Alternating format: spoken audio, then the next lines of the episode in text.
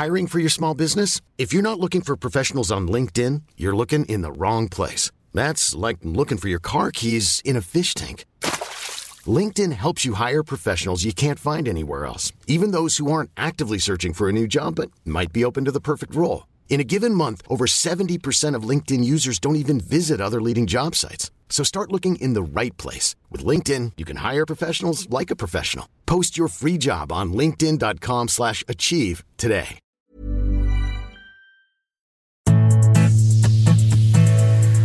Hola a todos, ¿cómo están? Sean bienvenidos a un nuevo episodio de Oyendo Letras, un espacio del Universal de lectores para lectores. Yo soy Deyanira Castillo y en esta ocasión les traigo la reseña de Coraline, escrito por Neil Gaiman. Así que pónganse cómodos, preparen su separador e imaginen Oyendo Letras.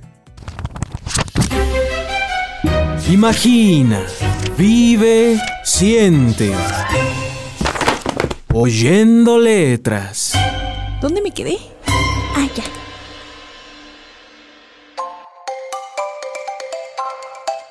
Amigos, ya empezamos octubre y con ello también llega la estación de otoño, que es la favorita de muchos, incluyendo la mía. Además, también se hacen grandes festividades como son el Día de Muertos y el Halloween. Es por ello que a lo largo de este mes estaremos viendo algunos libros con esta temática de terror, suspenso, thriller, que incluso podrían llegar a gustarles y creo que no hay mejor libro para empezar que Coraline, ya que es un libro y película que nos llegó a marcar bastante en nuestra infancia. No sé, yo sí recuerdo que tenía algunos compañeritos de, de la escuela que sí estaban traumados con la película, que sí les llegó a espantar, a otros que les gustó bastante y creo que es un buen libro para empezar con este especial de octubre. Pero antes de empezar con la reseña, conozcamos un poco al autor, que en este caso es Neil Gaiman.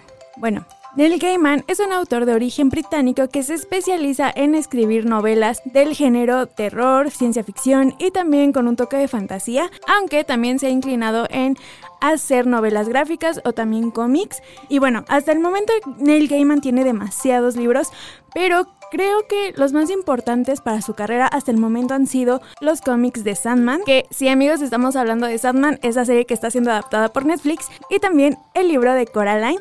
Pero bueno, ¿de qué trata Coraline? Sinopsis. Sinopsis. Coraline acaba de mudarse y la casa donde vivirá está rodeada de gente bastante peculiar y llena de misterio. Empezará a recorrer la casa y encontrará una puerta que no puede abrirse. Coraline encuentra un pasadizo que lleva a una casa tan igual a la suya, pero algunas cosas son muy distintas. La comida es más rica, las personas no parecen aburridas y sobre todo hay otra persona que dice ser su otra madre, que parece más alegre y divertida, pero tiene botones en los ojos. Este nuevo mundo es una nueva aventura para Coraline, pero hay cosas que no terminan de convencerla y que la mantienen alerta. Sinopsis. Sinopsis.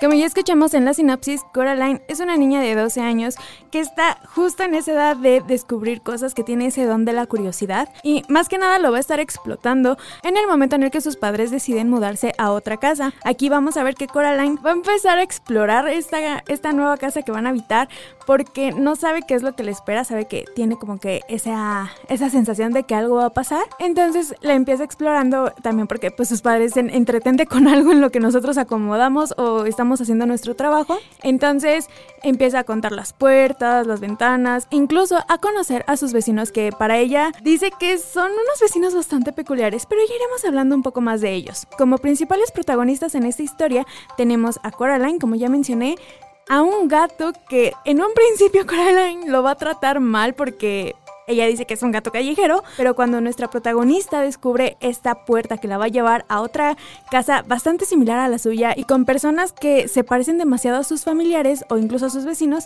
se dará cuenta que esta segunda dimensión en la que conectó con su casa descubre que los gatos tienen aquí poderes y pueden hablar. Entonces, este gato le va a ir explicando a Coraline cómo funciona este mundo y también el tipo de relación que tiene con la otra madre, que también es nuestra antagonista en esta historia. La otra madre es, digamos, la dueña de esa segunda dimensión, de la segunda casa que va a encontrar Coraline en la historia y va a estar haciendo todo lo posible para que nuestra protagonista pueda quedarse en esa dimensión, obviamente a base de mentiras, pero esto ya lo iremos tocando a lo largo de la reseña. También otros personajes secundarios que tenemos en esta historia son los padres de Coraline. Ellos pues en un inicio demuestran que son bastante desinteresados con su hija, tal vez no es la palabra correcta, pero pues sí, están bastante presionados con la mudanza, con sus trabajos, puesto que al llegar a la nueva casa, lo primero que hacen es conectar las computadoras, ponerse a trabajar y pues buscan algo con que entretener a su hija, pero incluso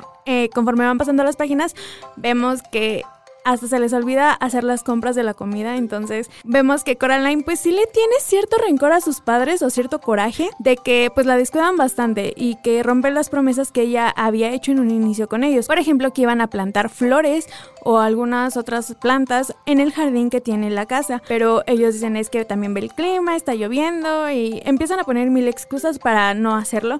Y esto hace que Coraline se sienta con ellos. También otros personajes que vamos a tener dentro de la historia son a los vecinos de Coraline. Algunos de sus vecinos son la señorita Spink y la señorita Forcible. Ellas son unas amigas que también eran actrices en sus años de juventud y de hecho cuando Coraline las conoce también nota que tienen una gran colección de perritos disecados que eran sus mascotas, que, creo que eran raza Schnauzer, pero no recuerdo bien. Entonces a Coraline le parece algo llamativo esto. Ah, de hecho ellas viven en el piso abajo de donde viven Coraline y sus padres y cuando las conoce nota que son bastante peculiares, se, las se la pasan hablando sobre la jerga del mundo del teatro, de la actuación, y esto también va despertando un poco el interés de Coraline. También ellas son unas personas que saben lo que está pasando Coraline eh, me refiero, no, no están 100% conscientes de qué es lo que le va a pasar a Coraline, pero eh, tienen ese don como de leer la mano. Y de hecho cuando lo hacen con Coraline le dicen que ella se encuentra en peligro, pero Coraline decide no creerles y por eso decide ir a visitar a su siguiente vecino que es el señor Bobo. Él, e, él era un cirquero pero ya está retirado. Y de hecho algo curioso que tiene este vecino y de hecho algo curioso que tiene este vecino es que se está enfocando en hacer un circo hecho por ratones. Él los está entrenando y también estos ratoncitos parece que tienen una muy buena comunicación con el señor Bobo porque también le advierten que Coraline va a estar en peligro si abre la puerta que es la que la llevará con la otra madre. El señor también le da este mensaje, Coraline sigue sin creerles y decide seguir explorando la nueva casa. Ya hablando de cómo Coraline descubre esta puerta que la llevará con la otra madre, la descubre de una forma bastante peculiar. Primero, al momento de contar las puertas que hay en su edificio, descubre que hay una muy chiquita y dice, es que aquí no puede pasar nadie.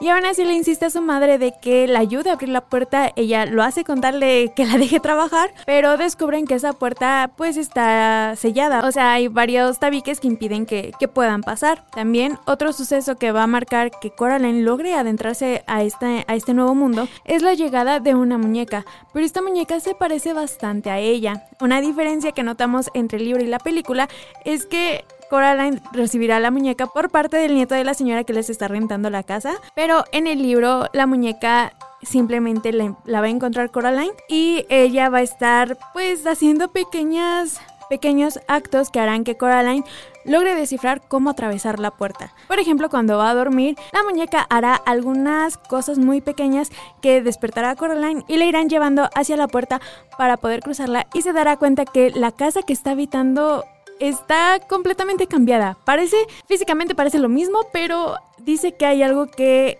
la hace también diferente. Y son cosas demasiado sutiles. Por ejemplo, dice que la comida sabe mejor, que todo se ve un poco más alegre, pero sobre todo la gente que habita en ese mundo tiene botones en los ojos. Esto es algo que desconcierta bastante a nuestra protagonista y es aquí donde conocemos a la otra madre, que de hecho en el libro tiene el nombre de Beltnam. Pero bueno amigos, sabemos que algo bastante peculiar dentro del libro de Coraline tanto del libro y de la película de hecho, es que los personajes que tienen ese toque mágico o que han sido creados por la otra madre son caracterizados por tener botones en vez de ojos, como ya había mencionado. Pero, ¿ustedes sabían que Neil Gaiman se basó en un relato o en una leyenda urbana de su pueblo natal? Y si no, no se preocupen, aquí les damos toda la información. ¿Sabías que... ¿Sabías que... Coraline es un libro y una película que llegaron a marcar nuestra infancia. Pero ¿sabías que está parcialmente basada en hechos reales?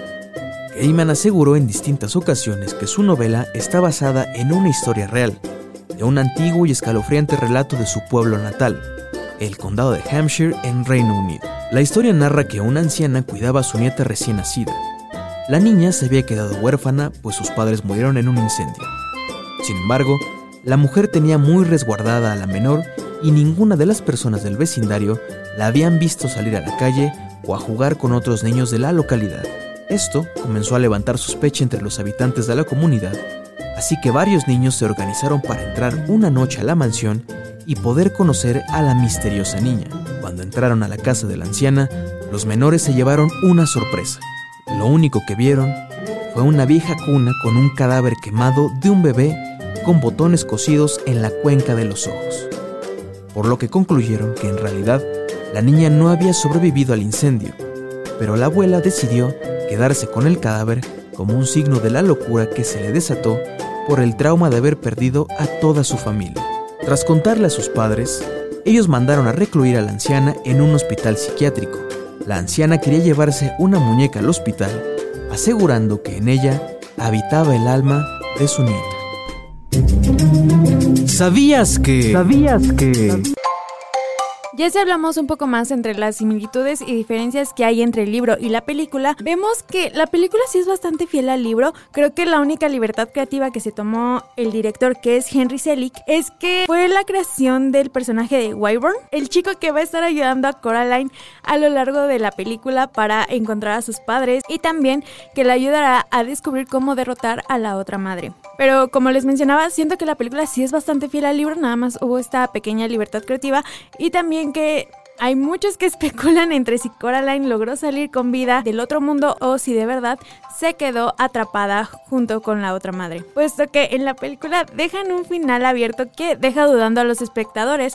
Recordemos que el gato en la segunda dimensión puede hablar y le transmite a Coraline esto que los gatos en, el, en, eh, en la otra dimensión o en la otra casa podemos hablar y también tenemos ciertos poderes mágicos. Entonces en la película al final vemos que el gato hace un movimiento que te da a entender como que está en la segunda dimensión. Entonces yo no sé qué pasó ahí. Si dejaron ese final con toda la intención de dejarte especulando o no. Entonces no sé, ¿ustedes qué opinan? ¿Que Coraline sí logró salir con vida o que se quedó atrapada? Pero bueno, creo que ya hablé bastante del libro. ¿Qué les parece si pasamos a nuestra sección favorita? ¿A qué canción te suena? ¿A qué canción te suena?